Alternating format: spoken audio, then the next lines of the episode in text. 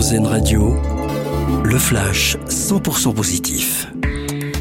Bonsoir, Gisèle Halimi mise à l'honneur demain avec cette cérémonie prévue au Palais de Justice de Paris. Le chef de l'État Emmanuel Macron a choisi le 8 mars, journée internationale des droits des femmes, pour rendre hommage à l'avocate décédée en 2020.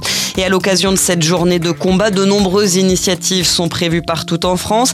Des conférences, des ateliers, des rassemblements. Exemple dans la Vienne, les habitants de Montmorillon seront invités à voter pour renommer une place de leur commune en l'honneur d'une femme qui a marqué l'histoire.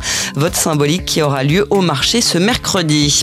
Une exposition pour découvrir les travaux de restauration de Notre-Dame. Elle a ouvert aujourd'hui à Paris, euh, sous le parvis de la cathédrale, après l'incendie euh, destructeur de 2019. On y trouve les secrets de ce chantier géant, mais aussi certaines pièces qui ont été sauvées des flammes.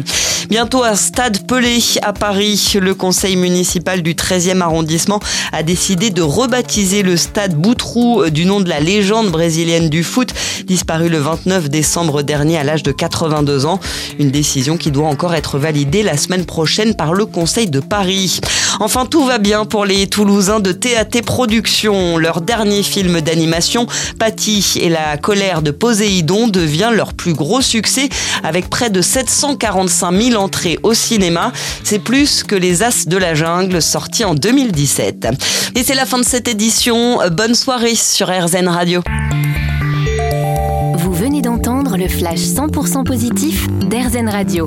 L'autre actualité.